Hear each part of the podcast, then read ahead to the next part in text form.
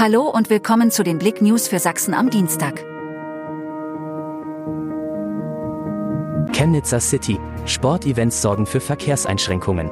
Wer diese Woche in der Chemnitzer Innenstadt mit dem Auto unterwegs ist, muss einige Sperrungen und Umleitungen in Kauf nehmen. Grund, gleich zwei Sportevents sorgen für Verkehrseinschränkungen. Am Mittwoch, 6. September, findet von 17 bis 20.30 Uhr der Chemnitzer Firmenlauf statt. Am Sonntag steht das Gemeinschaftsevent Sports United auf dem Programm.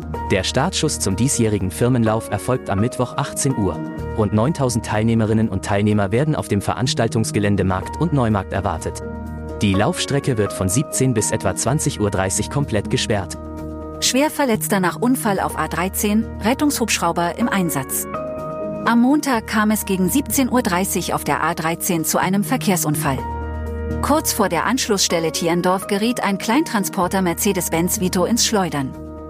Der Wagen schleuderte in den Straßengraben, durchbrach den Wildzaun, fällte einen Baum und kippte um. Chemnitzer Jugendarbeit braucht dringend Unterstützung. Angebote der Jugendhilfe bieten jungen Menschen in schwierigen Lebenslagen Orientierung und tragen zu mehr Chancengerechtigkeit bei.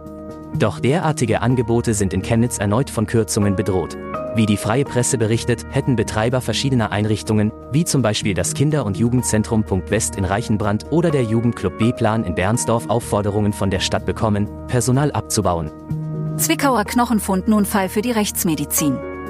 Nach dem Fund menschlicher Knochen bei Abrissarbeiten in Zwickau sind nun Rechtsmediziner am Zug. Sie sollen die Gebeine detailliert untersuchen, informierte Polizeisprecher Christian Schünemann am Montag. Davon erhoffen sich die Ermittler Hinweise zur Todesursache und der Identität der Person. Feststehe, dass die Knochen einige Jahre alt seien, sagte Schünemann. Ermittelt werde in alle Richtungen.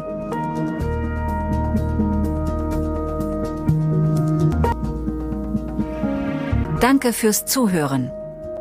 Mehr Themen auf blick.de